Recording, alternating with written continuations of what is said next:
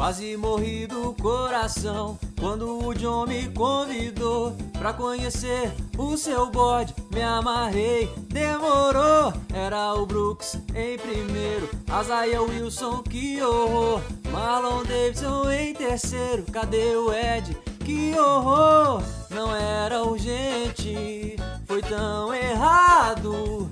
Eu tava crente, crente que ia pegar um bom jogador. Vai tal Rich, sem noção. Não era um D, não era um AT, que decepção. Não era trade, era mancada, um linebacker que sobrava. Não era trade, era mancada, um linebacker que Sobrava, sobrava, sobrava, sobrava, sobrava, sobrava, sobrava.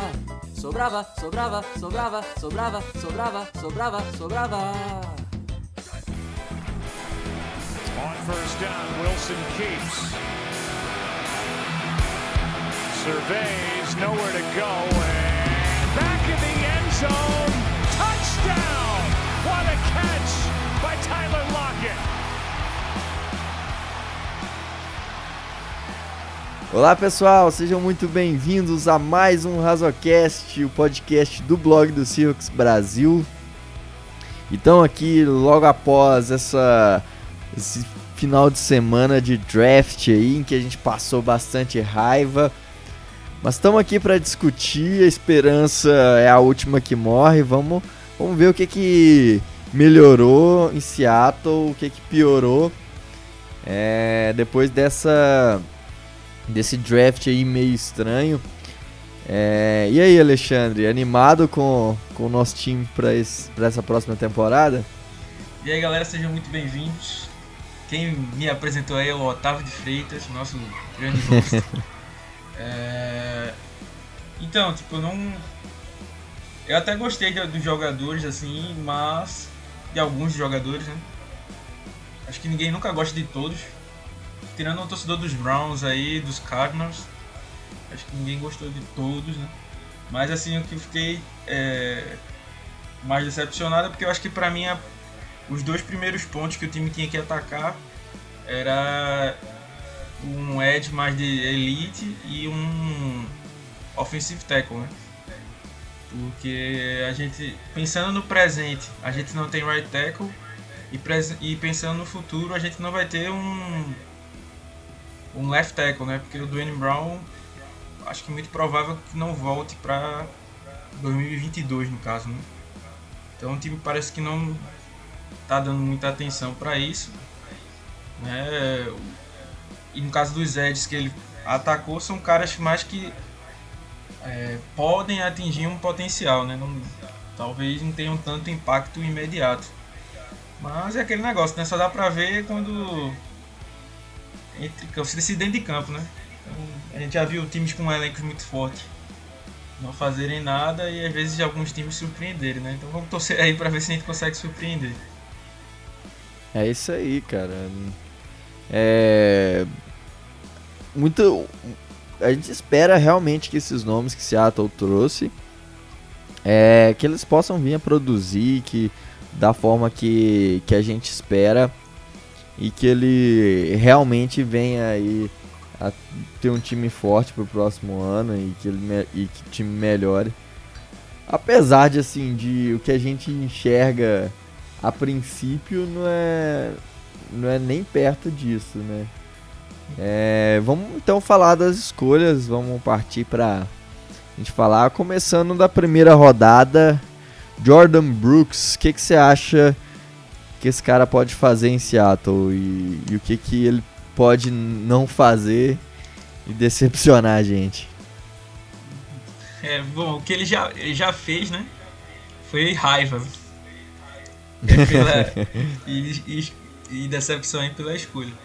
É, tem muita gente falando que, ah, não, ele é um cara muito atlético. Tem alguns insiders assim dizendo, ah, se ele tiver. que ele foi pro combine, só correu o tipo de 40 jardas, né? Correu até num tempo Sim. muito bom, 4.54. Uh, ah, mas não participou dos outros porque ele tinha tido uma cirurgia no ombro Tipo, só se preparou uma semana pro combine. Então, assim, tem uns insiders falando que se ele tivesse corrido tudo, ele teria saído na primeira rodada, talvez antes de Seattle até. Mas eu não. Eu não vi esse. Todo. Todo esse hype, não, não via todo esse hype nele. Ele é um cara que é muito atlético realmente.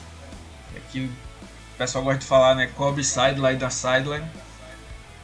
Ele é extremamente explosivo, né? Instintivo de partir para cima do para parar o jogo corrido. Isso. Ele agora e tem agora sim, na NFL você não pode ser linebacker se você não souber, souber é, cobrir passe, né? Principalmente no esquema de Seattle.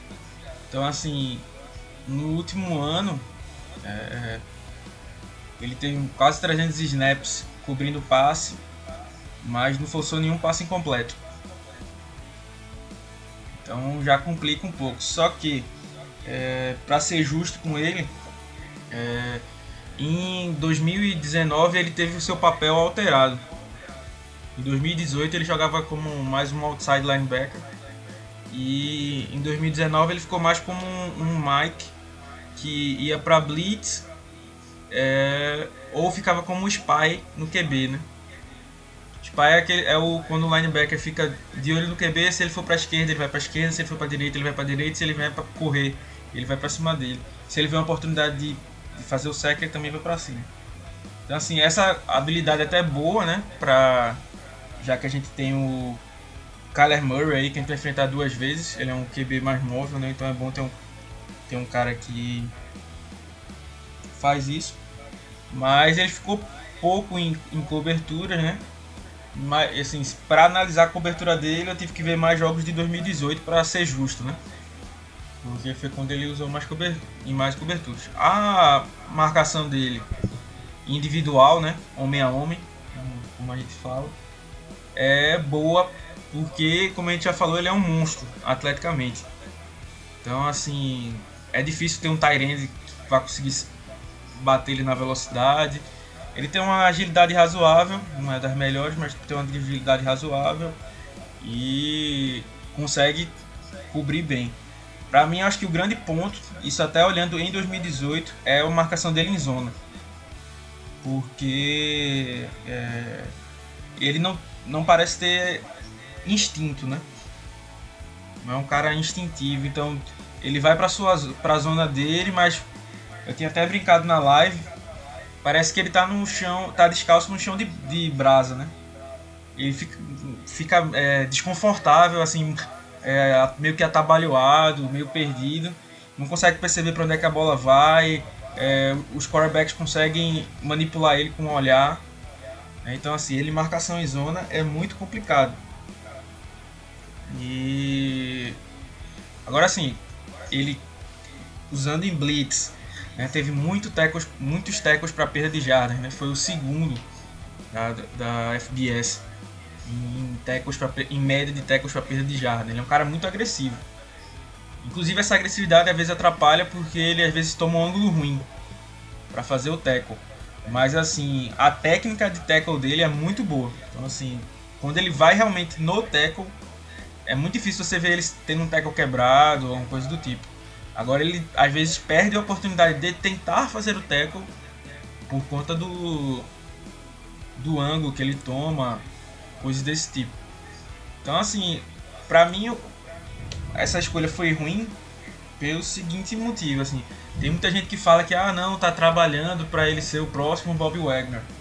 Primeiro que é uma cobrança gigante, né? Comparar ao, Sim. ao Wagner. Segundo. E assim, e outra coisa que, tipo. Será que precisa aí de. O contrato do Bob Wagner vai até. No, daqui, tem dois anos ainda de contrato com ele, não é? Acho que são três. Ele tinha um. Três anos. Três, se não me engano. Acho que são três Será anos. você realmente precisa de três anos para lapidar um cara, um, um corner, um, um linebacker, para ser o futuro Bob Wagner de verdade mesmo? Já não dá agora, pra... tão imediato. A não ser que Bob Wagner esteja, most- esteja mostrando é, alguma lesão, algum desgaste físico e lá por dentro o pessoal esteja conhecendo isso. Mas. É. Mas é, que é uma coisa muito improvável, assim. O que a gente viu, por exemplo, dele jogando aí nos últimos. No último ano, por exemplo, foi. é, ele jogou bem saudável, assim. Teve uma queda de rendimento, mas a gente já chegou a comentar que aparentemente foi muito mais o sistema do que. É porque o, o que dizem é que a próxima dupla seria Barton, fazendo papel mais do que Jay Wright. Que ele tem uma capacidade de cobrir passe muito boa. E Sim. o, e o Brooks como um cara mais pra parar o jogo corrido, essas coisas. Só que assim, é, KJ Wright tá aí, tá com seus 7, 8 milhões aí de cap no- na- nas costas e você acabou de renovar com um linebacker e aí você vai e drafta na primeira rodada um cara que não vai jogar. Porque é, a dupla titular, se a gente ficar jogando em níquel, a dupla vai ser o Wright e o, e o Wagner. E provavelmente, se for jogar com três linebackers, provavelmente vai ser o Cody Barton, que já jogou ano passado, que o time subiu para pegar ele. É, aí não faz sentido você subir num ano para pegar um linebacker, aí no outro já vai botar ele no banco de vez, vai fazer o quê? É. Aí também se você não bota o Brooks pra jogar, você gastou uma escolha de primeira rodada pra um cara que vai jogar nos special teams. Então, E outra coisa assim que é, que é tão. Surreal. que eu acho horrível pensar é que assim. A gente tá sempre pensando no futuro, mas será que não é hora de, pensar, de começar a pensar no presente? Assim, é, em alguns momentos a gente já viu aí o New Orleans Saints só pensando no futuro. E chegou ao Drew Brees é, e não ganhou, ganhou lá em 2009, depois ficou pensando muito no futuro durante uns anos. E aí depois que teve que correr atrás pra pensar no presente, assim, vamos dizer. Eu acho que tinha que voltar e pensar no presente, lógico que não hipotecando tudo e sei lá, vamos vamos, vamos sair vendendo tudo, sair é, comprando e pagando caro. Porque eu acho que não é, não é chega a esse desespero, a dar várias picks pra pegar alguns jogadores. Mas você pensar num linebacker aqui para ser o substituto Bob Wagner, já que tem um contrato de 3 anos, sendo que já tem outros dois linebackers no elenco, é, e, e- e tendo outras necessidades muito importantes. A gente, a gente tem aí uma linha ofensiva que é muito porosa, que ela não é segura. A gente tem uma, uma linha é, defensiva que não tem um cara de elite na ponta para pressionar o quarterback. Então, isso deixa a gente bastante chateado. O time está pensando no futuro, mas enquanto isso, enquanto o futuro não chega, é, o presente tem sofrido e, e tem. Sei lá, eu. eu não, eu realmente incomo- discordo totalmente dessa abordagem. Porque a gente não tem mais um quarterback que é calouro pra gente estar pensando em, em, ah, pensar no time daqui dois, três anos. A gente já tem um, quarterback que já tá na, na casa dos 30, né? Então já é pra estar pensando, tipo, por mais que o Wilson diga lá que quer jogar mais 10 anos, até seus 40 anos aí, é, a gente sabe que ele não vai conseguir manter o mesmo nível, né? Provavelmente. Vai, o corpo É, o corpo começa a, a dar sinais disso. Então, assim, não ter ido num offensive tackle, digo e repito, Brandon Shell vai fazer a torcida ter saudade de Germany Ferry. Pra ter noção do quão ruim ele consegue ser. Isso quando ele tá saudável e o reserva dele é outro cara que também não consegue ficar saudável. Que ah, a gente teve os cortes né, do DJ Fluker e do Justin Britt. Inclusive o blog tá de luto por conta disso. é, a gente tá bem chateado. E assim, o, o DJ Fluker abriu um pouco mais de 3 milhões e meio. E o Cedric custa 3 3,300. Então assim, por que cortar o Fluker que já conhece o esquema para trazer um offensive tackle que ano passado só jogou jogou poucos jogos como um reserva e recebeu o contrato mínimo de um de veterano? É para que dar esse dinheiro todo? Continuo essas essa essa contratação aí nunca vai me convencer. Então, assim, não ter ido já foi um, um grande problema. Ter ido num linebacker é, já foi outro problema. E o terceiro problema foi ter ido num cara de é, que para mim tinha nota de terceira rodada, no máximo. Então, assim, Sim. tinha gente dizendo que tinha ele na segunda ou na primeira, mas eu não, não, não, não acredito nisso. assim E o pior de tudo é que a gente nem fez um trade down para dizer que pelo menos arrumou alguma pique ali a mais, alguma coisa do tipo. Então, foi só nele, não conseguiu fazer negócio. Né? Foi a nossa primeira escolha. Então, foi bem ruim por conta disso. Então, assim.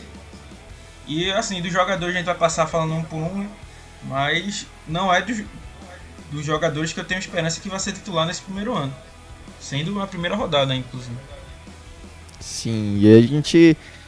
Quando você pega um jogador na primeira rodada, você tá pegando ele porque você acredita que ele vai melhorar de imediato. Eu acho que é esse deve ser o pensamento de um cara na primeira rodada.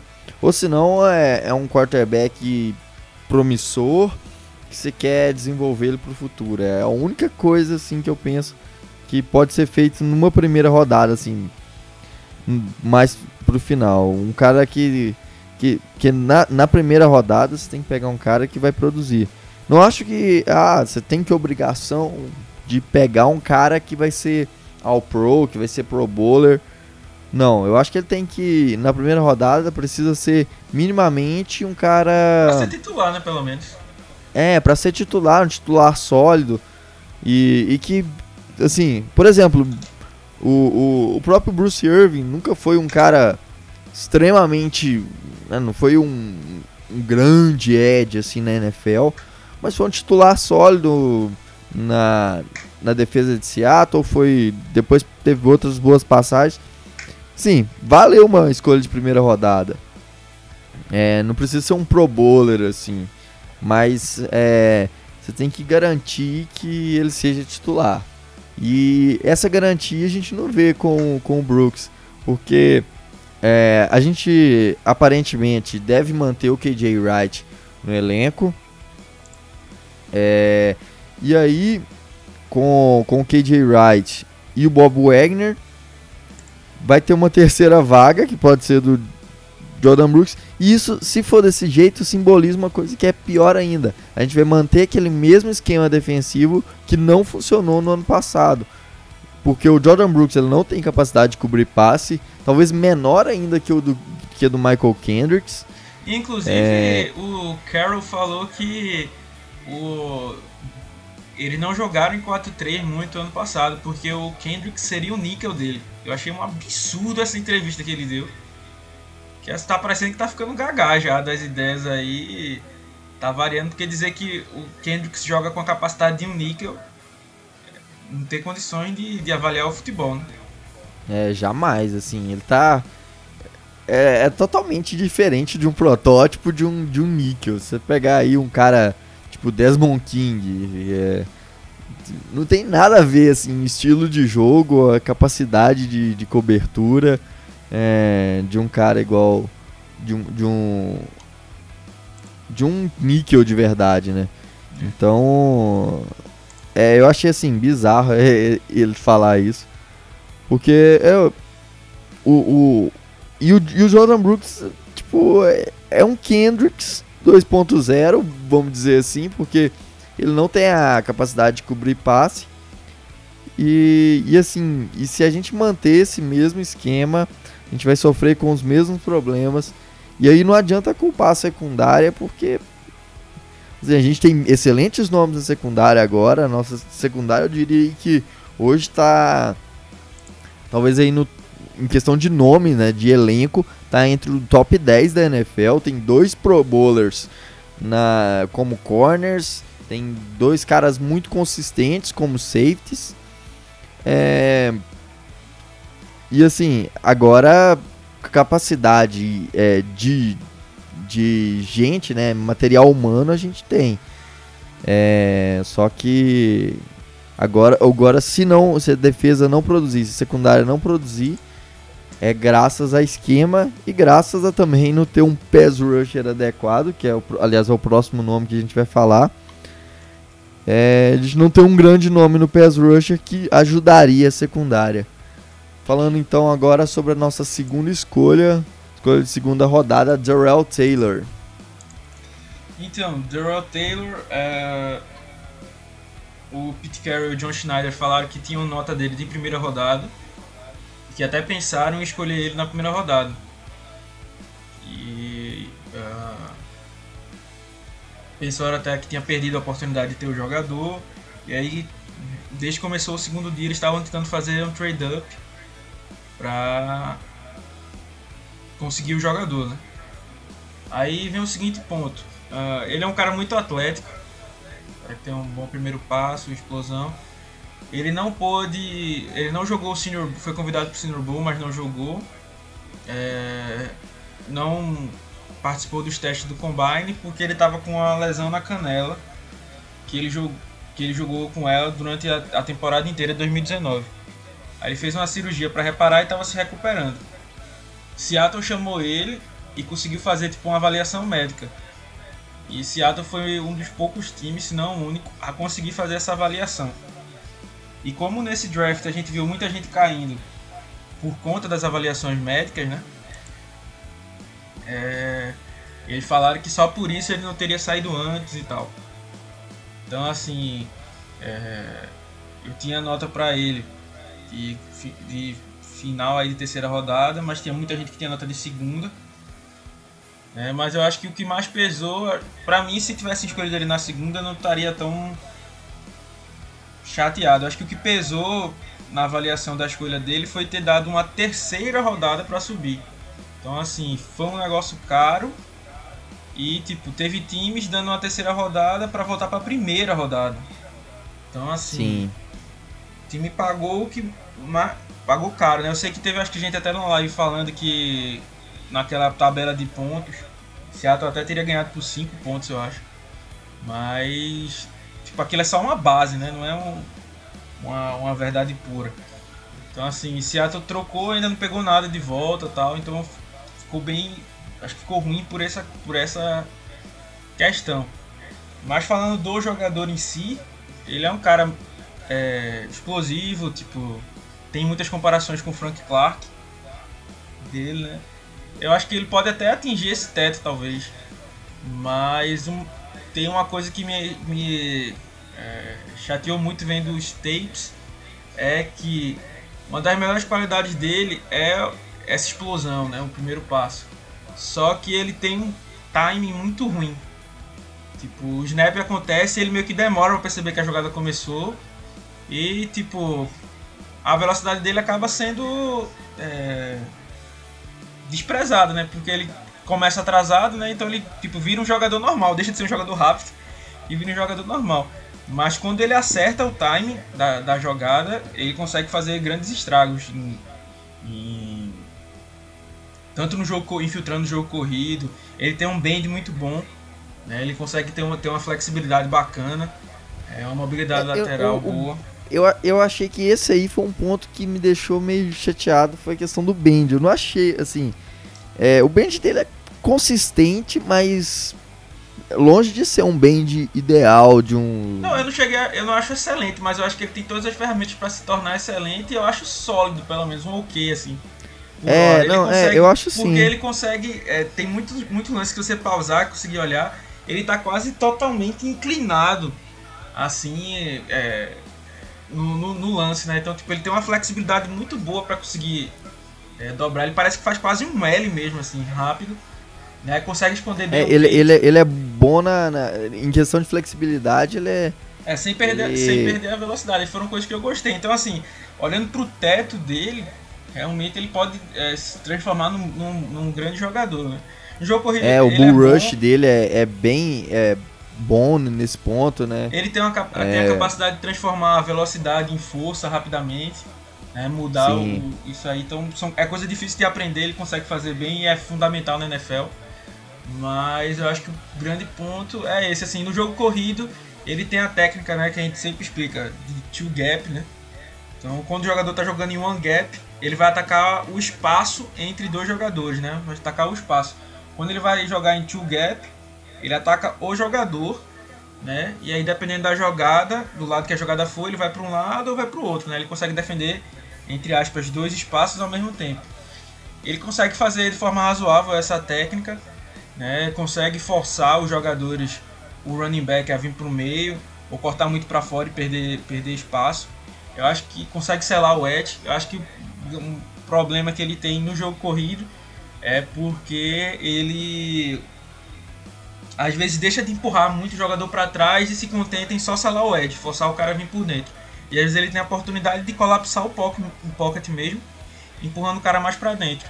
Então acho que se ele ajustar isso e um, um, outro detalhe, né, tem o que a gente chama de é, play side, né, que é o lado da jogada e o backside.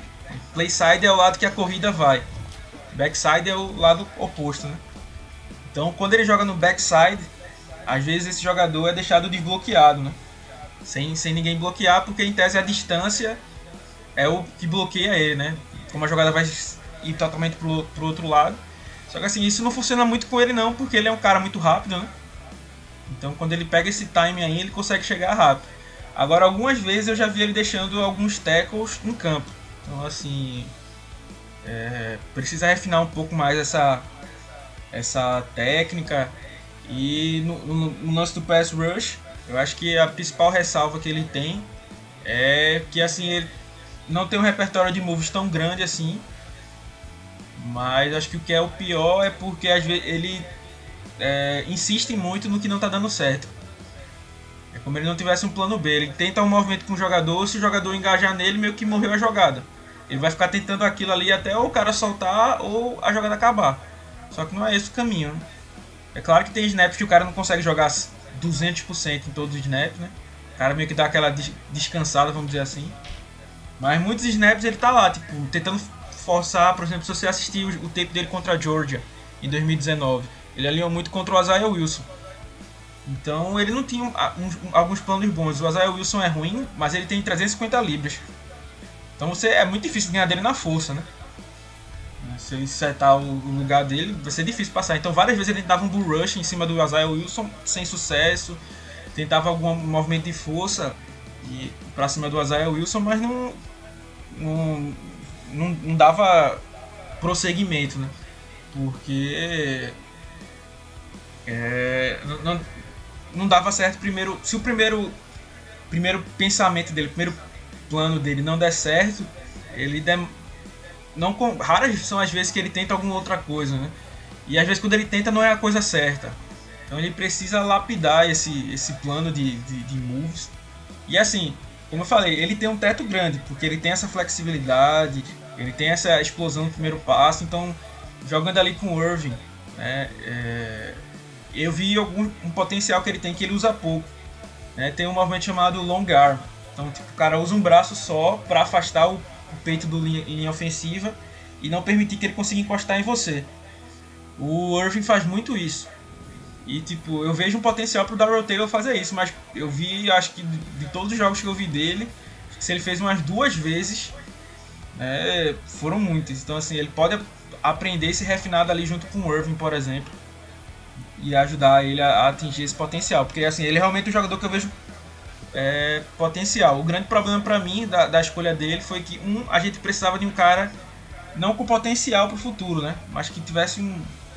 Eu acho que ele pode ser um cara sólido ali no, no presente, um cara ok, mas não um cara que vai ser o dono da posição. Pode ser que ele nos surpreenda, né? Mas olhando hoje, eu acho que uma, é um cara que não vai ser o dono da posição por hora. Então acho que tem esse o ponto e a troca ter subido para pegar eu acho que acabou deixando salgado demais o preço dele, né? Acho, acho que foi isso que acabou contando um pouco contra ele. Não foi a pior escolha, né? Tipo, poderia ter sido melhor eu... se ele não tivesse subido, eu, eu acho. Eu teria categorizado. É... Poderia é, como é, classificar como até boa se a gente tivesse pego no final do segundo round ali. Já que ele tinha nota de terceiro, já ficaria mais perto. Mas ter subido, perdido uma terceira, com muitas needs no time que não foram endereçadas na free agency, eu acho que acabou ficando caro o preço e, e acaba dificultando essa avaliação dele. Sim, eu acho que a, a melhor foi a melhor escolha nossa desse, desse draft.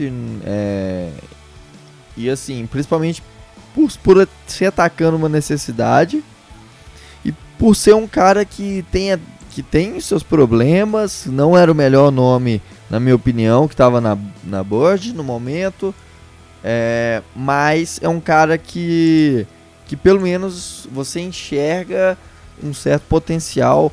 Assim, eu vejo nele mais potencial que, por exemplo, o Clown, o, o Collier tinha no ano passado. Ah, com, cer com certeza. Aí, realmente com certeza.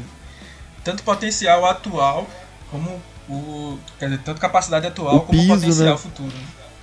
Sim, o piso dele é maior do que do, do Collier e o, e o teto dele também é bem maior. É um cara que, que realmente tem o potencial de se tornar um Frank Clark.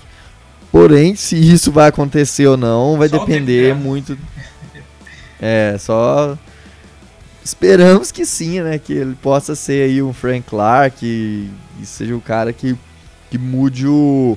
que traga de volta aquela explosão que a gente teve aí é, alguns anos atrás. E até lembrando, Seattle subiu quatro vezes no dia 2, né? Subiu em 2015 no terceiro round para pegar o Lockett. Subiu em 2016 para pegar o Reed no segundo round. Subiu ano passado para pegar o DK Metcalf. E esse ano subiu para pegar o Gerald Taylor, né? Então, vamos torcer aí para que nessa mística de subir para pegar alguém, o cara realmente renda. Porque a gente tá precisando, principalmente na posição do Ed. De Ed. Sim. Agora, hum, passando para a próxima escolha, terceira rodada, a gente faz um trade down e a gente ataca um, um ponto que a gente precisava muito, que é linha ofensiva, porém ataca no interior da linha, é, não na ponta, que era onde a gente mais precisava. A gente trouxe aí Damian Lewis, guard de LSU. É um cara interessante, mas que se tivesse atacado a ponta seria melhor ainda, né? É, assim, olhando do, ponto do que a gente precisava, realmente a gente precisava ter ido no offensive tackle, né? Então a gente passou o draft inteiro sonhando com, com um offensive tackle. Ficou esperando uma drafted free agents para ver o offensive tackle e não, não simplesmente não chegou. Né? É, a- É, a- coisa que não veio também, assim, um grande offensive tackle na, na, Na free na, agency. na free agency, né? Só vieram, vieram dois muito ruins, né? Do mesmo nível que a gente já tinha, que a gente já reclamava. né, Já, já não É. achava suficiente. O... E assim, pensando no futuro, né? Pensando como Seattle, pensando no futuro, a gente não tem aí uma perspectiva de futuro com o. eu nem com os que trouxeram, nem com, nem com o que a gente já tem, né? O Dwayne Brown já tá já é experiente já. eu acho que eles estão querendo montar a linha de dentro pra fora aí. O... Eu acho que eles estavam pensando nesse corte do Fluker, né? Que, que veio depois. né, Então eu, eu tinha falado lá que achava que o Jordan Brooks não era um dos caras que tinha mais potencial para ser titular. Eu acho que o cara que tem mais chance de ser titular dos novatos é justamente o Damian Lewis, pelo corte aí do, do DJ Fluker, né? É, provavelmente ano que vem já deve ser Lewis e Reis, né, os, jogadores, mas para mim já deveria ser esse ano, porque eu confiava bem mais no Fluker do que no Yupari. Né? Por mais que o Yupari tenha sido é, ajudado demais no jogo corrido ano passado, não tem como negar isso, e o Fluker tenha tido uma queda do primeiro ano para o segundo, o Fluker conseguiu se manter mais saudável do que o Yupari. Né? E, inclusive o Yupari é, abandonou, abre aspas, né? A gente no, justamente no, nos playoffs, né? Ele não é, se machucou e a falta do jogo corrido estava muito desenhado para ele e acabou o time sofrendo demais por conta disso, né? Ele sofreu muito com blitz para pegar stunts, então na proteção ao passe eu acho que não não compensava. Então eu eu pensar, precis, preferia, né, jogar o Reigns mais no fogo aí para para ir já moldando o cara. Mas voltando a falar do Lewis, ele é o cara da do que o salário procura, né? É, ele tem um run block muito bom. Cara que gosta de se impor fisicamente, tal qual o Fluker, tal qual o Yupari. É, tipo, gosta de derrubar os amiguinhos. É, consegue fazer aqueles drive blocks, blocks de empurrar o cara lá pra trás. né? Tem, um, tem um bom trabalho, tem uma boa ancoragem no, no jogo aéreo. Mas eu acho que o problema dele é ele precisa refinar um pouco a técnica dos braços dele, que ele acaba abrindo demais. E eu acho que na NFL ele vai acabar sendo alvo de muitas é, faltas, muitas seguradas. Né? Acho que os, os, juízes na, no college são um pouco mais condescendentes. Então assim, tem alguns lances que os juiz os juízes podem interpretar como, como segurado, né? Então ele tem que colocar as mãos mais por dentro dos, dos jogadores. Mas ele tem uma boa ancoragem, né? Ele não é tão grande como o Fluker, mas é um cara pesado. Acho que tem 335 libras, se eu não estiver enganado. É... E gosta de impor o jogo corrido. Né? Então, assim, é o nome que eu acho dos prováveis, né? dos cotados aqui. Eu acho que é o que mais, vai, mais tem chances de ser titular, né? E. É... Acho que foi meio que assim. Claro que o Fluker tem toda a experiência dele, toda a capacidade dele dentro do vestiário, mas em questão de função ele meio que trocou uma peça por outra, né? Um cara bom no run block né? E um cara que em tese teria mais é, futuro, né? Ele já foi titular nos últimos dois anos e cedeu 5 sacks. É, não, não, acho, não é um número grande, mas não chega a ser um número também assim. Ah, esse cara é perfeito no pass block. Né? Assim, é, justamente onde é que ele precisa evoluir, como a nossa linha ofensiva num, num todo, né? É, a gente vai vir com o miolo praticamente todo renovado agora, né? Assim, vai, vai manter praticamente o, o Pare, né? Cortaram o Flucker e o Breach. E agora a, gente, a gente espera aí BJ Finney como center, Damian Lewis e e aí deve ser talvez o Yupari, talvez é, mas o tem que se lembrar que o Yupari pode se machucar de novo, né? Que é bem provável dele, com seus 34 anos já. É, então, mas, esse foi mais um dos movimentos de Seattle dessa off-season que eu não gostei. Né? Por mais que, como eu digo, vai ter até um texto dele tá saindo acho que na, depois das avaliações dos Rooks, de como ele é, ajudou no jogo corrido. Né? Mas o que ele não ajudou no jogo aéreo é complicado. A questão de disponibilidade, que muita gente às vezes ignora, faz diferença, principalmente numa linha ofensiva, que é a das unidades que mais precisa de conjunto, de continuidade, né? Então, assim, eu acho que foi um movimento errado. Com 34 anos, as probabilidades de lesões aumentam, né? Em treinos, coisas desse tipo. Então, assim, acho que mantê-lo não foi uma, uma, uma boa ideia, não. Então, assim, até por mim, eu preferiria uma linha com Reigns, Finney e o Lewis. Sim, eu acho que seria a, a, a melhor linha, assim, possível. E assim, foi o é. menos menos reach, assim. Por mais, foi no começo da terceira rodada, né? Eu tinha nota de segunda metade dele. Então já ficou bem próximo ali. Como o Seattle não tinha mais escolha terceira rodada, né? Depois. Então o time já realmente endereçou ele. Mas aí começa a pesar aquela terceira escolha que Seattle deu pelo Taylor, né? Que seria 101. Talvez pudesse ser que ele tivesse disponível ali. Acho que não, acho que talvez até sairia antes. Mas aí o time poderia subir pagando mais barato, né? É... Ou até a escolha do próprio Taylor, eles poderiam ter dado uma quarta. Né? Mas assim, a terceira eu achei, eu, eu senti mesmo assim a, aquela escolha. É, assim, tinha a gente poderia ter utilizado melhor ela, é, usando aí, pegando um, um offensive tackle, por exemplo, que tinha bons nomes e Seattle acabou passando.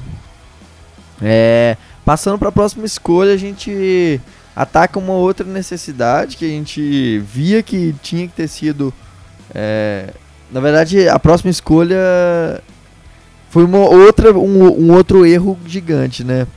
Que a, a gente já tinha um elenco lotado de Tyrants.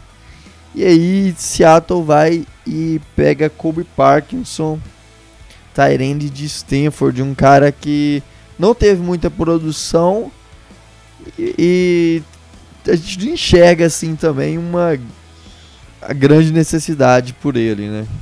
É, foi a pior a, a, depois da do Jordan Brooks a pior escolha desse draft. Eu não cheguei, eu, eu, particularmente não cheguei ainda a achar a pior. Acho que ainda depois acho que talvez é, a gente vai chegar lá na, na, na que eu acho segunda pior, vamos dizer assim. Mas é, eu não gostei da pick, justamente pelo que o Otávio já colocou aí. A gente já tem. Aí o que eu falo, né? Falei lá na live e tudo. É, a gente tinha o Greg Olsen, trouxe ele, né? Pagou um valor por ele pra em tese não ter que gastar pick nisso no draft. Só que aí a gente gastou uma pick no draft. É assim, ah, mas é quarta rodada. Quarta rodada para mim ainda dá para achar bons, bons, nomes e nesse draft tinham bons nomes ainda disponíveis. Tinham bons rodada. nomes. Né? Então tem, tem essa questão aí. É... Inclusive nomes de Tyrands melhores, por exemplo. É, ainda, ainda tem essa, essa questão. É, mas assim, e a gente mais uma vez passa jogadores de linha ofensiva, passa running backs mais cedo, então tem toda, toda essa questão. E aí a gente tem um, um grupo de Tyrants com Greg Olsen, Will Disley, Jacob Hollister, Luke Wilson é, e o até o momento né, o Kobe Parkinson. Ah, então a Seattle aí vai fazer o que? Vai manter quatro Tyrants, vai jogar fora uma escolha de quarta rodada e colocar ele no practice squad. O que, é que ele vai fazer? Aí trouxe o Greg Olsen já esperando que ele não vai jogar. Muita gente tem falado que essa pick é mais para o futuro, coisa do tipo, mas mais uma vez a gente precisa também de coisas para o presente, né? E assim, ele é um cara de 2 metros, né? 6'7". Uh, não é um não é um cara lento, lerdo, mas também não é um cara super atlético. Mas eu acho que a ideia é tentar replicar um pouco o que se tinha com o Jimmy Graham. Porque isso esquematicamente, né? Não estou falando questão de qualidade. É, porque ele é um bom alvo na, na red zone e até porque o diferencial de tamanho vai ficar bem evidente. E assim, alinha poucos slots colados na linha, ele não é um bom bloqueador. Né? E tipo, nem foi tão pedido essa, essa função em Stanford. É, joga mais como um, um mais aberto. Né? Sabe usar o físico dele e tal, mas tem uma envergadura absurda. É, deveria ter saído depois, né? Tinha nota de, de quinta, tinha gente que tinha ele como nota de sexta. É, realmente ele teve uma baixa produção. É, cl é, claro que conta um pouco que o QB que ele tinha era bem ruinzinho. Sim, sim. E como ele alinhava meio como um wide receiver, ele não ficava sendo aquele tight end tão, tão clássico que pega mais espaços mais curtos. Né? Então tem, tem esse ponto, mas assim, realmente a produção dele não foi das, das melhores. E eu e assim, com Disley em campo, com Greg Olsen em campo, é, até com Hollister que foi jogado na fogueira e foi muito bem, eu não vejo esse cara tendo snaps. Então assim, pegou o cara para jogar só ano que vem, né? Tipo, claro que ele pode aprender muito com o Greg Olsen. Ele, o Greg Olsen é um cara que consegue achar muito bem os espaços entre, a, os espaços entre as zonas e tudo. Mas, digo de novo, você gastou uma quarta rodada já pro ano que vem, né? E não é como se o time tivesse fechadinho. Ah, a gente não tem mais nenhuma necessidade não. Então eu posso me dar ao luxo de gastar uma pique em uma posição só pro próximo ano. Não é a questão. A gente entrou no draft sem um offensive tackle, saiu sem um offensive tackle. Né? Entrou no, no, no, no, draft sem defensive tackle, né? assim, sem profundidade no defensive tackle. Tinham bons nomes e a gente saiu do draft sem defensive tackle. Então eu acho que isso acaba pesando e pesando na escolha dele, né? Assim, o jogador Sim. em si, por exemplo, se dissesse, ah, Seattle tá com o Kobe Parkinson aí, não me dissesse a, a escolha, não dissesse que a gente passou, eu diria que tipo, é um jogador até que eu gosto. Mas eu acho que o que pesou foi que foi mais alto do que eu esperava, né? Pelo menos um round, eu vi ele com nota de quinta rodada aí, como já disse, tem gente que tem ele até como nota de sexta, né? Mas é, ainda tem esse ponto de não ter atacado uma posição que a gente precisava e ter justamente atacado uma posição que, que a gente não precisava. Por exemplo, se fosse lá no finalzinho do draft, ah, sobrou aqui, eu tô pegando o melhor jogador disponível. Aí ok. Mas assim, acho que o que pesou foi isso, ter se antecipado tanto nesse Você acha que. Você acha que com essa. com esse número de Tyrants, você acha que vai crescer o número de utilização aí de pacote 12 personnel? É, em, em, função assim de não ter um slot receiver de qualidade. É, é, time... Meio que é isso que eu, que eu tô enxergando assim com essa quantidade de tight É, a gente vê aí tipo times como 49ers, o wide receiver 1 é o, o George Kittle, né? Basicamente. Né? É um tight mas é o, o alvo número 1, pelo menos por hora. É, os Chiefs meio que jogam assim também, então acho que eles estão tentando ir nessa onda aí de ter talentos mais atléticos que, que apareçam por aí. Então acho que realmente vai ficar aberto. O Olsen é o cara, o, o Diesel é um cara que consegue bloquear muito bem. Né? Aí pesa um outro ponto, essa questão da red zone, é, não é como a gente tivesse ficado órfão depois que o Graham saiu. Assim, no último ano do Graham era um absurdo, chegando na red zone era Russell Wilson jogava a bola pro alto e, e o Jimmy Graham se virava pra pegar. Então ele começado a ser usado melhor, né? Mas assim, o Will Disley era um bom cara na red zone. Eu até tinha falado Sim. lá que o nosso ataque era um dos melhores na red zone e o, o Will Disley liderando aí touchdown, essas coisas. Então assim, não era como ele tivesse ficado órfão. Né? Agora, se a lesão do Disley foi mais séria, se, aí se o Olsen não está em condições, aí já são outros pontos que a gente não tem essa informação cravada, né? A gente não está lá dentro para saber. Mas assim, ao que parece, pode ser que a, a lesão do Disley não seja tão, tão fácil de se recuperar aí. Né? É, então eu acho que penso isso e penso que o time também não é, tinham boas opções aí, tipo um Taylor Gabriel para jogar como, como slot. No draft, né, tinham bons nomes para jogar no slot. O time também não, não foi bem por aí, né? Então acho que realmente pode acontecer isso, né? O time já ano passado já não teve tanto slot, né?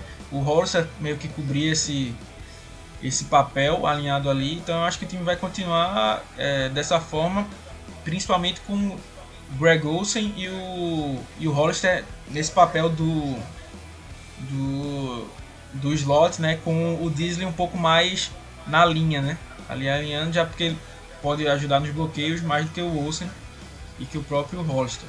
Enquanto isso, o Kobe Paxson vai pegando o que sobrar aí, né? Provavelmente eu acho que ele não vai nem ficar ativo nos, nos, nos jogos, a não ser que aconteça alguma lesão desses jogadores aí ou, ou haja algum corte, que até o momento parece meio que inesperado. Tô passando para a próxima pick, né, na quarta rodada, depois de ter escolhido Kobe Parkinson. A gente já tá com uma necessidade que a gente precisava, né? A gente precisava de um running back. É, a gente tava aí com o Carson em ano de contrato, o, o Rashad, Rashad Penny vindo de lesão, o Carson também vindo de lesão. E, e aí uma dúvida em relação ao futuro mesmo na posição de running back e a gente pega um running back, DJ Dallas, de Miami, mesma faculdade de Travis Homer, que a gente trouxe no, no ano passado. É... E aí, o que, que esperar de DJ Dallas pra, nessa posição de running back? É realmente o futuro? Ele pode ser o running back 3 ou, ou não? Ou a gente é só mais um quebra-galho aí que, no, no time. Eu acho que é mais um, um quebra-galho, assim. Ele lembra um pouco o CJ ProSize. Ele era um cara que foi quarterback no, no high school. Veio pro, pro college, se transformou em, em wide receiver. Wide receiver. Que era a mesma coisa do ProSize. E depois moveu para running back. É, e assim, ele lembra até o processo um pouco. Tem, um, tem uma, uma boa explosão, tem um bom equilíbrio. É... Tem até umas jogadas boas dele que assim, os tecos meio que tentam pará-lo. Ele consegue voltar a velocidade rápida, assim, partir do zero para o topo de novo mais, mais, bem rápido. Se recebe bem passes e tal. Mas assim, não é um cara que vai mudar o jogo. Né? E assim, é um cara que protege bem o, o, QB, né? Mas eu vejo que o Travis Homer já, já fazia isso bem e já recebia bem passes. Eu acho que a gente poderia ter investido mais em, em lapidar né? mais ele e o Penny nesse tipo de, de, de situação. Né? E assim, foi muito alto para ele. Eu acho que ele, vale, ele tinha uma nota de sexta rodada aí.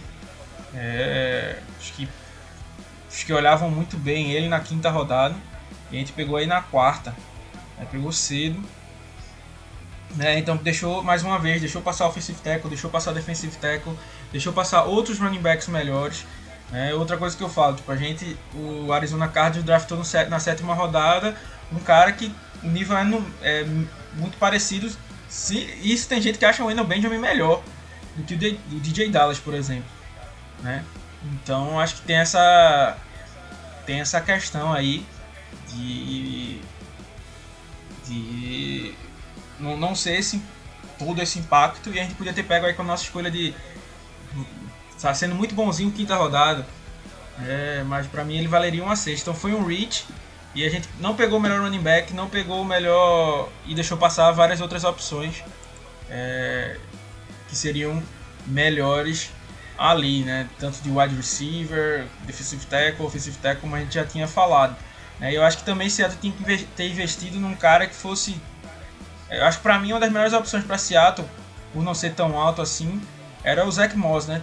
Quem escuta os pods e vê os textos sabe que ele era um dos meus jogadores preferidos.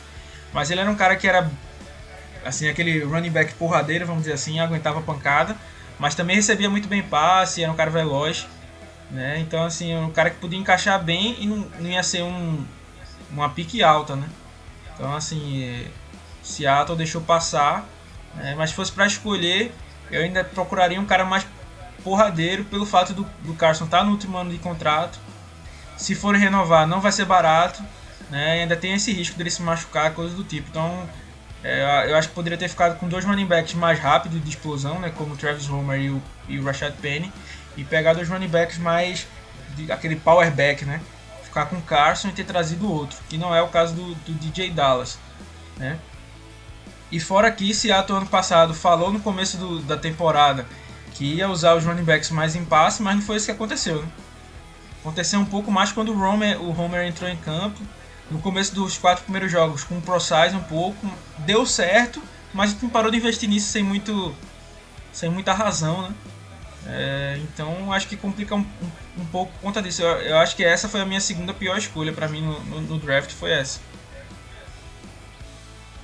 É, eu também não gostei dela, acho que. Mas eu ainda assim ainda prefiro ela que a do. que a do Cole Parkinson. É... Não acho, acho que pelo menos é uma necessidade. Acho que a necessidade maior era ter um, um power back, né? Porque é, principalmente vendo o, o, que a gente fez no ano passado em questão de uso de running backs, a gente é, em alguns momentos no, no final do ano, quando a gente tinha Carson e, e Penny lesionados, a gente começou a usar mais o, o o Travis Homer, né, por necessidade, insistindo com ele no meio da linha. Isso aí é uma coisa terrível, porque o, o Homer não é para isso, né? Ele é aquele wide receiver, aquele running back mais pra, mais ágil, mais rápido, que consegue correr pelo outside é, e não pelo meio, né? Tentando atacando as trincheiras de forma que o que o, da mesma forma que o, que o Carson faz. Então, é, para esse ponto, né, para ser esse running back, é, eu, a, a gente precisaria desse, pra, desse cara para ser o running back. Por exemplo, um cara que não tinha nesse draft e que acabou saindo tarde, que poderia ter sido aproveitado, era o próprio Zach Moss, que a gente gostava bastante. A gente teve aí um rumor que ainda bem que foi falso, a gente já até pistolou aqui na hora. Foi do, do Seattle negociando com por Leonardo Fournette. Ainda bem que isso. É fake, isso é, é fake um, news, hein? Tá ok? É fake news. fake news, tá ok? e aí, ainda bem. Mas aí, passando para nossa próxima escolha, né? Um, a gente ataca também. Né, a gente traz Alton Robinson, outro Ed, é, para a gente poder melhorar a linha defensiva pela ponta e deixando de atacar um outro ponto que é, é o meio da linha. A gente negligenciou isso no draft. É, mas trouxe aí Alton Robinson, outro cara pro Ed. O que, que, você acha de Alton Robinson, Alexandre? Bom, ele foi um cara que eu uh, Gost... Assim, a escolha dele em valor, eu achei que foi muito boa, porque eu tinha ele bem mais alto que ele foi escolhido. Eu tinha ele no final da terceira rodada. Ele foi escolhido no começo da quinta. Então eu acho que assim, em questão de valor, acho que foi a melhor escolha de Seattle nesse sentido, né? De, de que ele valia por, por onde saiu. Acho que foi o que mais é, se encaixava ali. Fim de terceira, quarta rodada ali. O Seattle pegou ele na quinta, então achei que foi bem, bem é, interessante. É, assim, até lembrando uma coisa que eu acabei esquecendo de falar do, Dar, do Daryl Taylor, é, muita gente compara ele com o Frank Clark, Né? E ele já teve histórico de sair na mão com um amigo de. com um companheiro de, de time, né?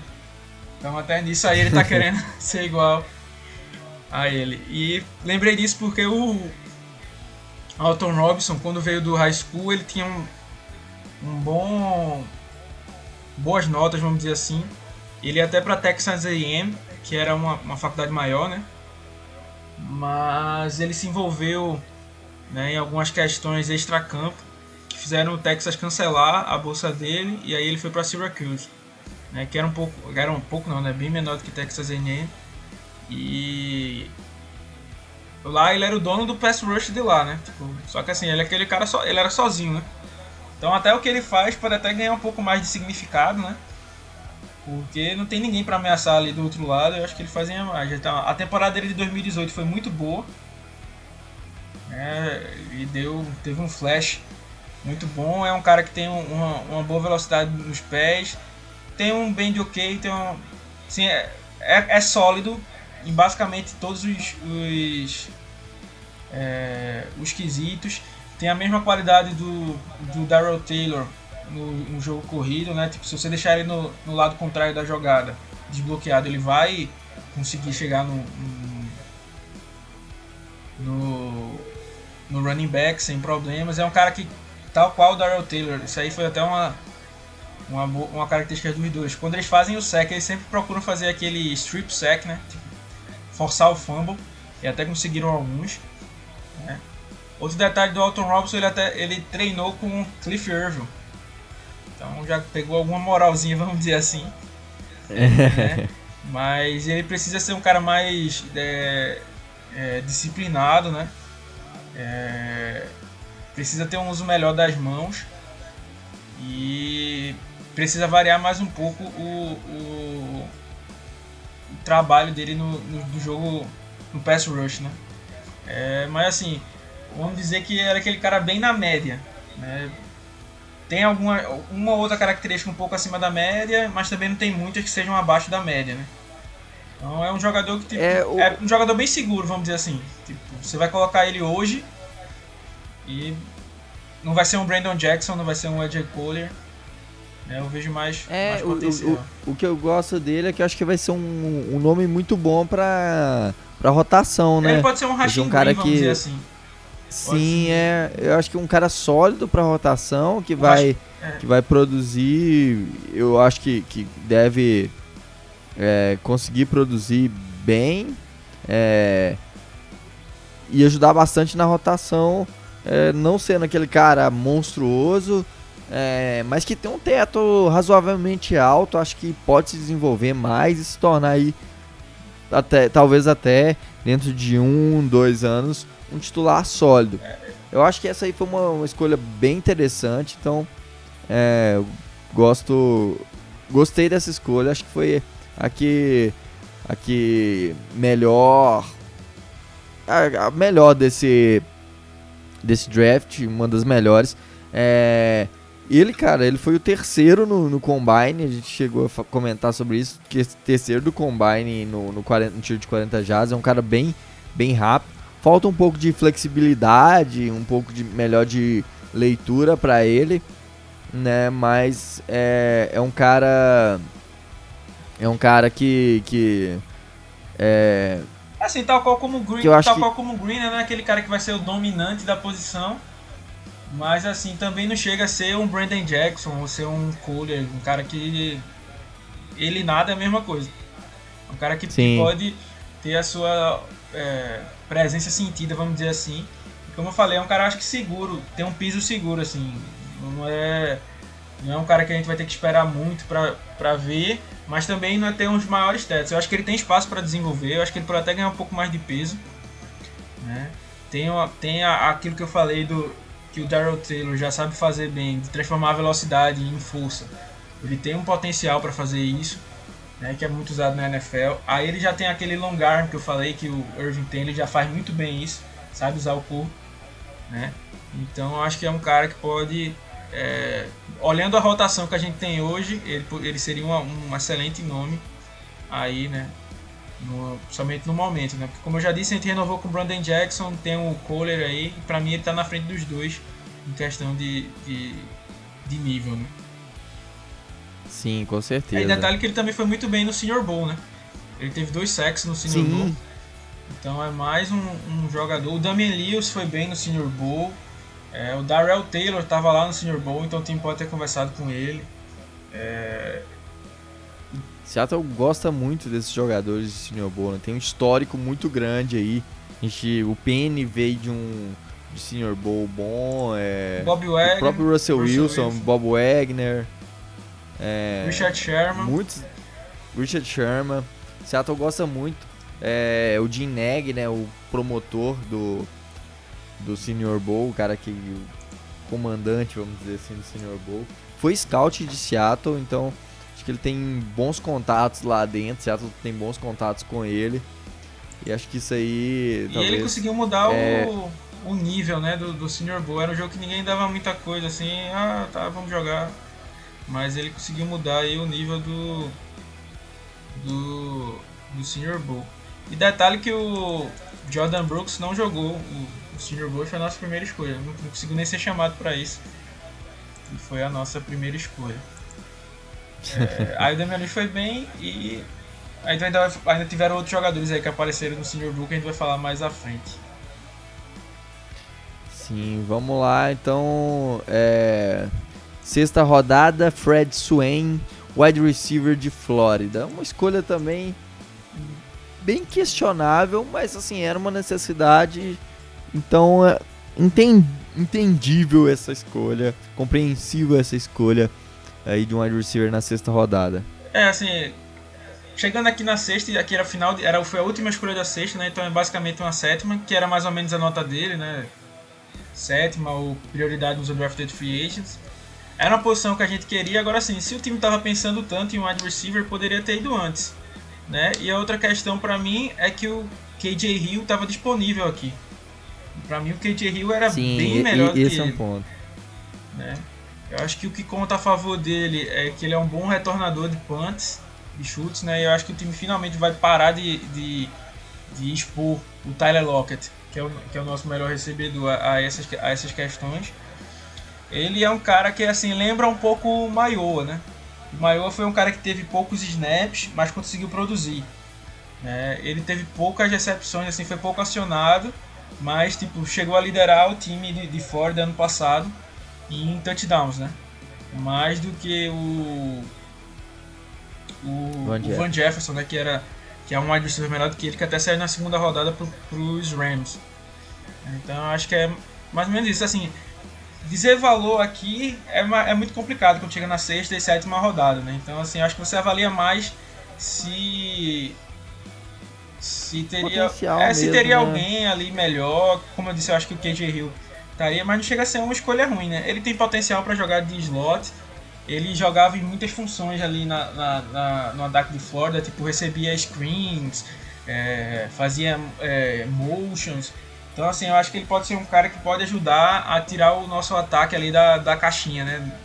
Assim, pelo menos que o pessoal chama de gadget player, né? Que dá pra fazer várias coisas é, diferentes com ele.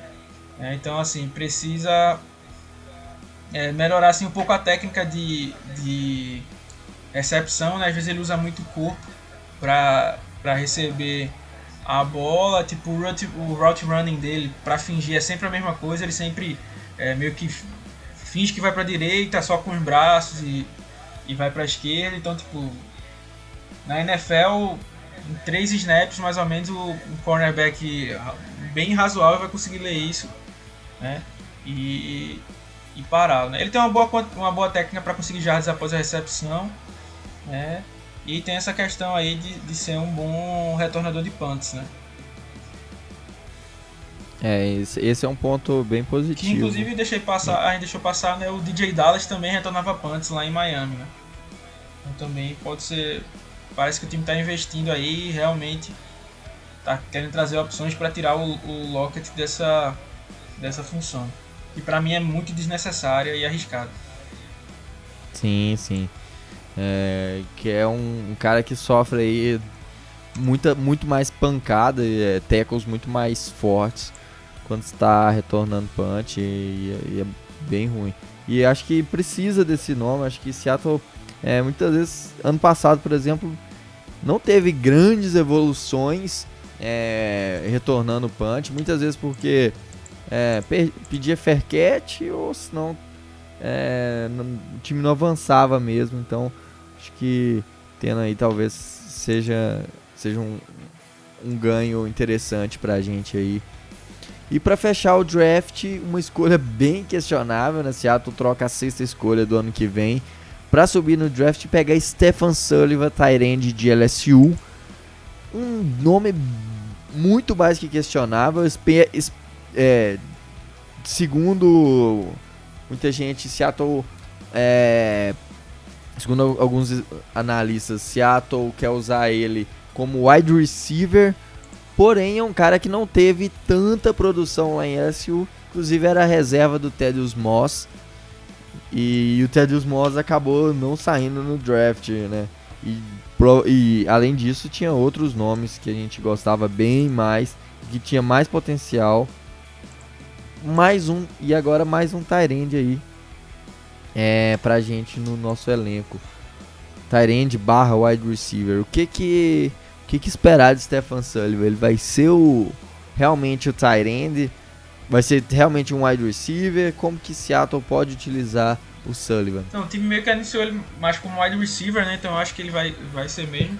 Outro detalhe é que ele foi outro jogador que Seattle encontrou no Senior Bowl. E o Pete Carroll chegou pra ele e disse que ia draftar ele. Onde chegasse o draft, né? E aí pegou e foi. Agora sim, ele era um cara que era wide receiver. Ok que a, que a concorrência era grande, né? Com Marshall, Jefferson Jama e Chase. Jamar Chase. Né? Mas assim, não conseguiu êxito, né? Mesmo com, uma, com um ataque melhorando. Foi movido para ganhou peso, foi movido para Tyrande, né? É, ele tem uma envergadura absurda, né? maior do que muito jogador de linha ofensiva, né? É, tem, tem mais do que 35 de, de comprimento de, de braço, né? Então tem uma baita baita envergadura. Eu até pensei que quando ele foi draftado, Seattle ia tentar mover ele para a linha ofensiva, que eu não achava tão bom porque ele não é nunca demonstrou ser um, um bom não era chegava a ser um bom bloqueador, né? E não é, e não é, e não tem físico, assim, apesar da envergadura, é, ele, precisava ganhar muita é, massa para se tornar. Ele tem 248 e ia ter que ganhar pelo menos umas 60 libras aí para para virar um jogador de, de, linha ofensiva, né? Então, mas assim, eu achei que era um projeto, né? mas depois que eu vi que o time anunciou ele como é, wide receiver, né? A gente teve uma experiência com o Jazz Ferguson, né? Que era um cara mais ou menos nesse, nessa altura aí. Seis, tinha 6'5", eu acho que ele tinha um, pesava um pouco menos, e inclusive o Pete Carroll achou ruim o peso dele, reclamou várias vezes. O cara meio que brilhou na preseason, e mesmo assim o time cortou, deixou o Jaron Brown lá, o Malik Turner. A gente perdeu. Aí hoje está repetindo o mesmo caso de um jogador que a gente já, já poderia ter no elenco. Né? E aí o pior para mim é ter gasto uma escolha do ano que vem num cara que para mim qualquer undrafted aí podia ter o mesmo potencial que ele. Né? Eu não vejo é. ele com, com grande destaque aí não. Né? A projeção dele era que ele fosse, não fosse draftado, né? apesar de que o pessoal fala que os Dolphins iriam escolher ele, ele já tinha recebido a ligação. Mas aí Seattle trocou com os próprios Dolphins. Então você percebe que os Dolphins não estavam tão afim assim do jogador. Então estão esperando. É, quer falar, ah, esse cara aqui ele tem, tem um potencialzinho. É, na sétima talvez... rodada você, você pega, né? Mas ter gasto uma sexta e uma sétima. Depois de no ano passado ter gastado uma sexta e uma sétima no John Urso. Pra deixar um jogador que já era velho pra NFL, vamos dizer assim, já, já entrou mais velho na NFL. É, deixar ele de fora. Né? Ele só teve uma recepção o ano todo, tipo, foi, ficou ativo em 3, 4 jogos. Né? Então, faz, como cometeu o mesmo erro, esse cara tem probabilidade de, de, nem fechar no time.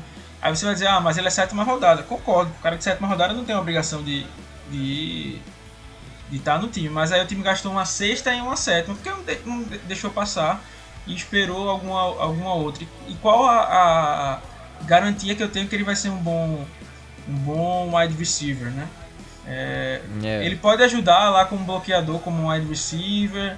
É, tem, tem alguns tapes bons dele em 2018, recebendo recebendo bolas, tipo, tem uma, uma boa velocidade até com esse peso que ele tava aí, né? Mas tipo, correu 4,66, né? Pra...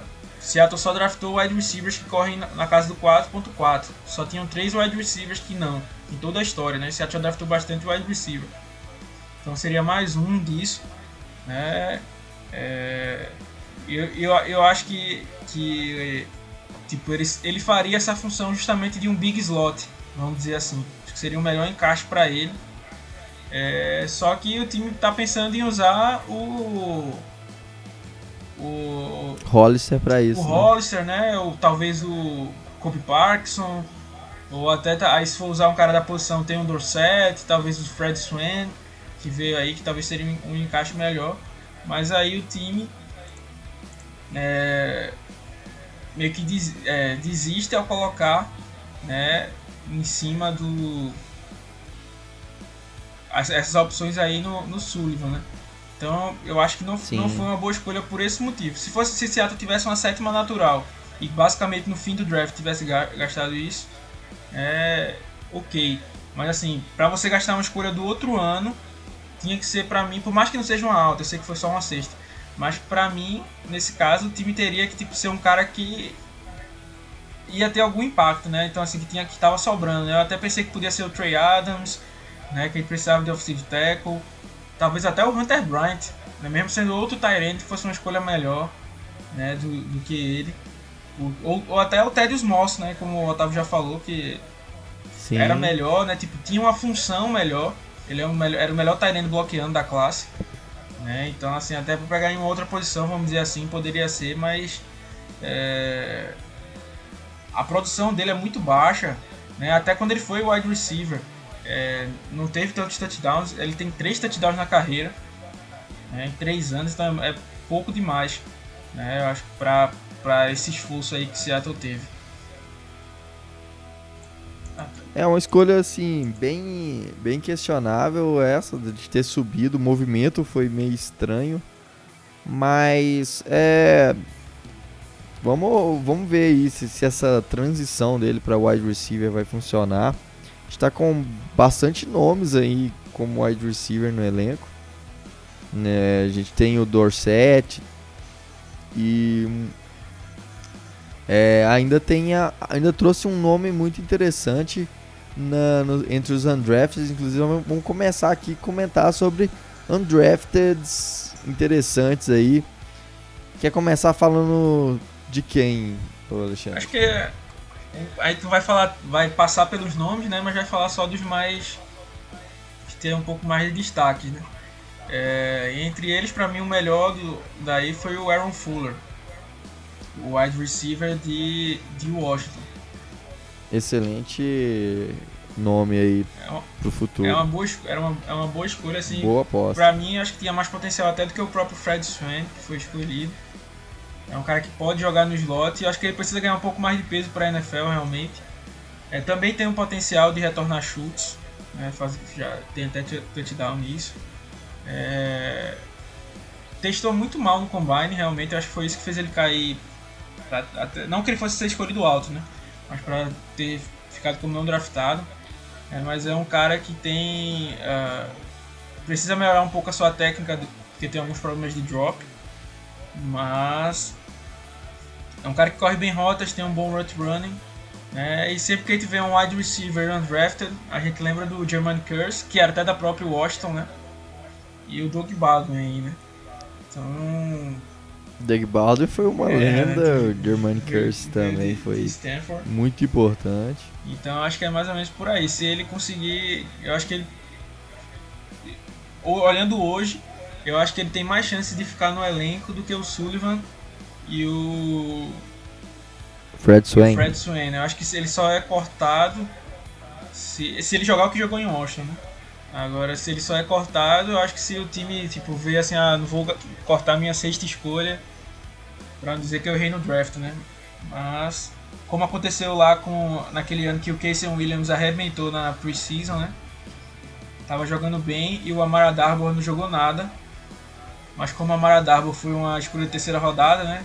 Seattle deu um tiro horrível nele. É, o time não cortou o Darbour, né? Então só acho que só se acontecer isso para o Fred Swain não ser cortado. Mas eu não tenho tanta expectativa. Posso até estar errado, né? Acontecer justamente o contrário. O importante é que Seattle arrume algum wide consistente aí. E principalmente nessa falta que a gente tem de um cara de slot, né? E o Aaron Fuller pode cobrir bem essa, essa questão.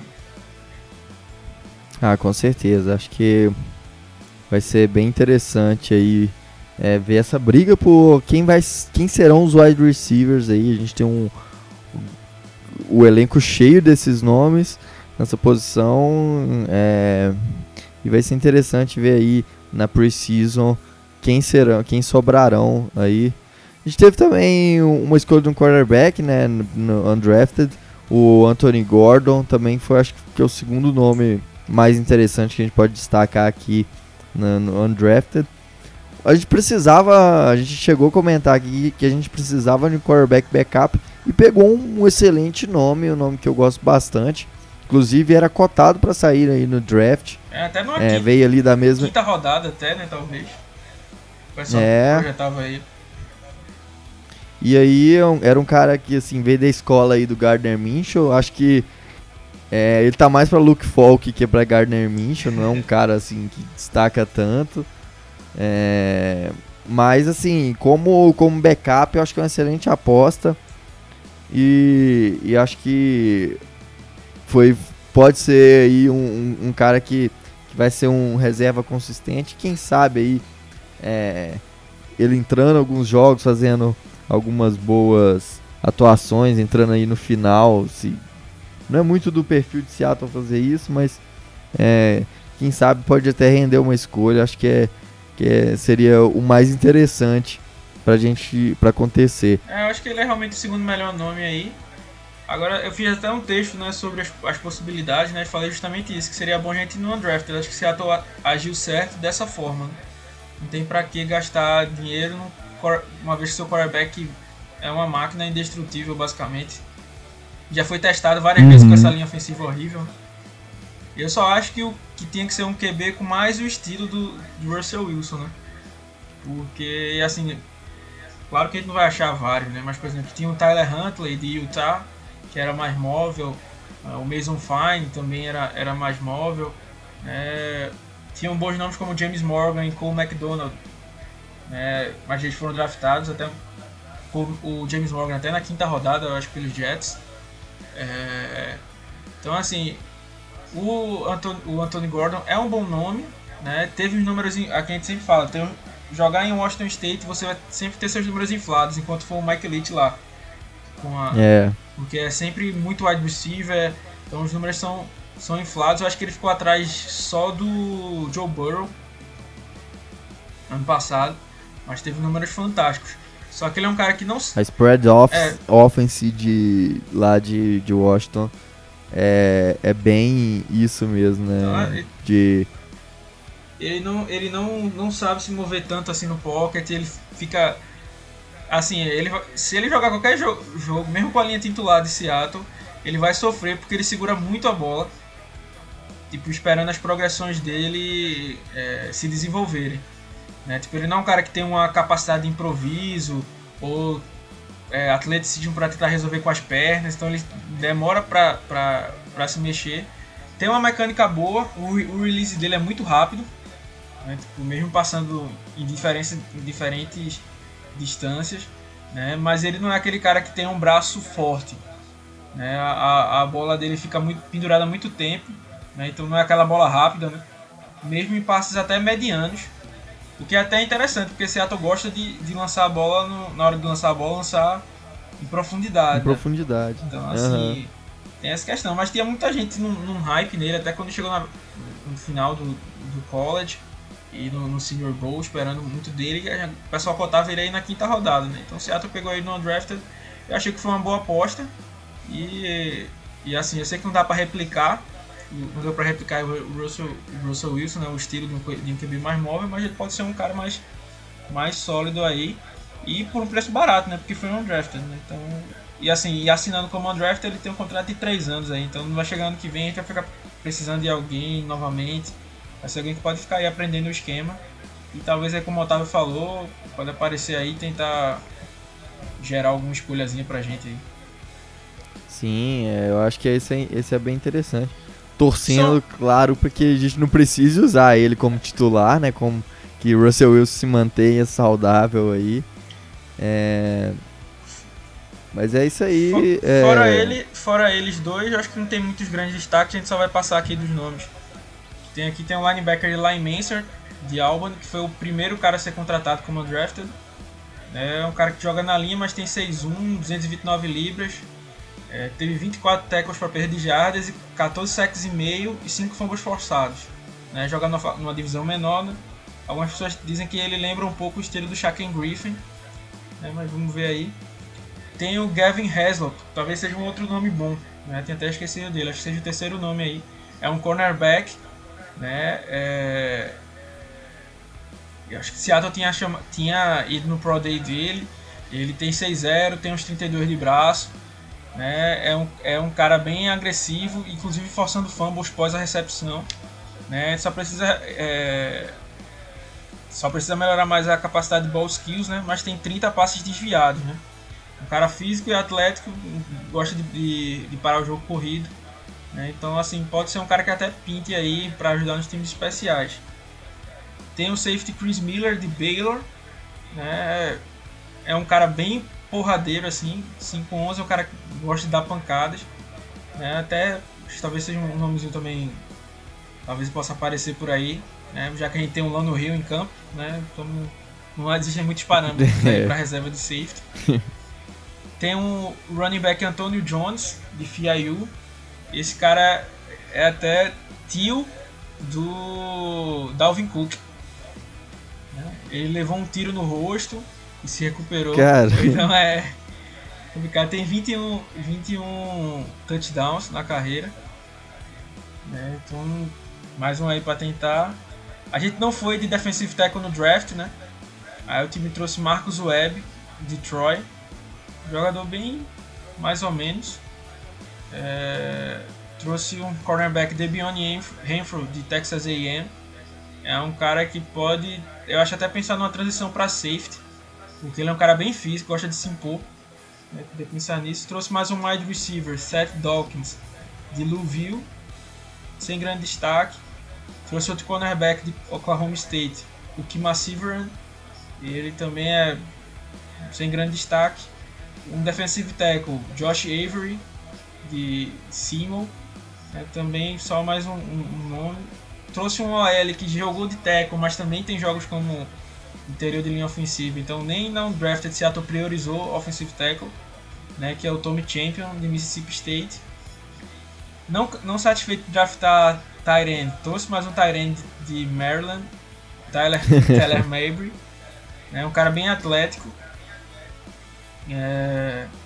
Aí trouxe um defensive tackle de Iowa, aí eu acho que esse talvez seja o melhor dos defensive, defensive tackles que a gente trouxe. É, ele tem 7 tackles para perda de jardas e 6 sacks. É um cara mais para parar o jogo corrido também. É, consegue absorver aqueles bloqueios duplos para deixar os outros jogadores aparecerem. Né? Então talvez seja um, um bom nome para ficar de olho aí. Já que a gente não trouxe até o momento nenhum defensive tackle. E por último, o Tyrant, até o momento, né, o Tyrant Dominic Wood Ederson, de Tennessee.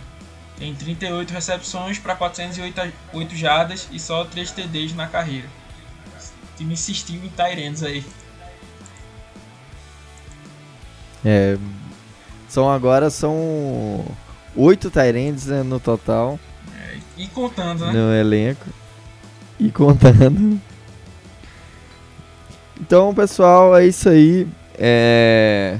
Lembrando, se você não nos segue nas nossas redes sociais, é só procurar por blog Seahawks BR no Twitter e no Instagram, blog do Seahawks Brasil no Facebook.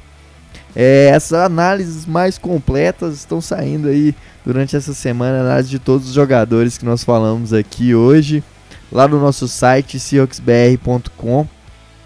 Que lá tem e lá pode ter certeza que você vai encontrar muito conteúdo lá de draft pré e pós agora com essas análises. Estamos aí produzindo bastante. Vamos fazer uma live aí essa semana para a gente comentar. Lembrando que a gente fez uma live também do draft, do, do, durante todo o draft. Quem quiser ir lá assistir, vai gastar aí umas 20 horas para assistir, mas tem. Se quiser ir procurando os momentos nossos lá, inclusive as nossas pistoladas durante a, as, as escolhas de Seattle, foi bem legal. E é isso aí, pessoal. É, até semana que vem e Go Rocks! É isso aí, galera. Obrigado por, por nos ouvirem. A gente vai estar tá soltando aí as, a, as análises de cada jogador, as análises dos undrafted, né, as movimentações que o Seattle vinha fazendo aí. É, sigam a gente nas redes sociais, arroba. É, o site da gente é seahawksbr.com. A gente também tem um canal no YouTube, é, barra blog SeahawksBR, né?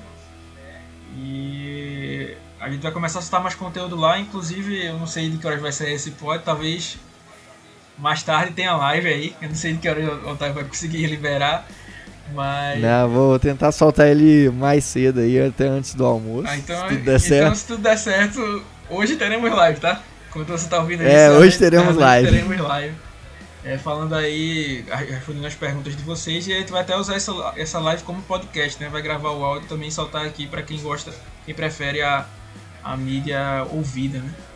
Em áudio. Então é isso, agradecer a, a vocês, tem muito material lá. Inclusive, em um dos mocks tem o Alton Robinson saindo no quinto round. Né? Então acertamos essa pique. É, Boa! Uma vez draftamos o Aaron Fuller na sétima rodada, mas ele veio como undrafted. Então aí estamos bem. Ano passado acertamos o Ben Burkiven também. Então a gente tá com pelo menos um bom aproveitamento, no mínimo na quinta rodada, né? Então, ano que vem, quando chegar o draft que vem, fica vendo os mocks a quinta rodada da gente pra ver qual.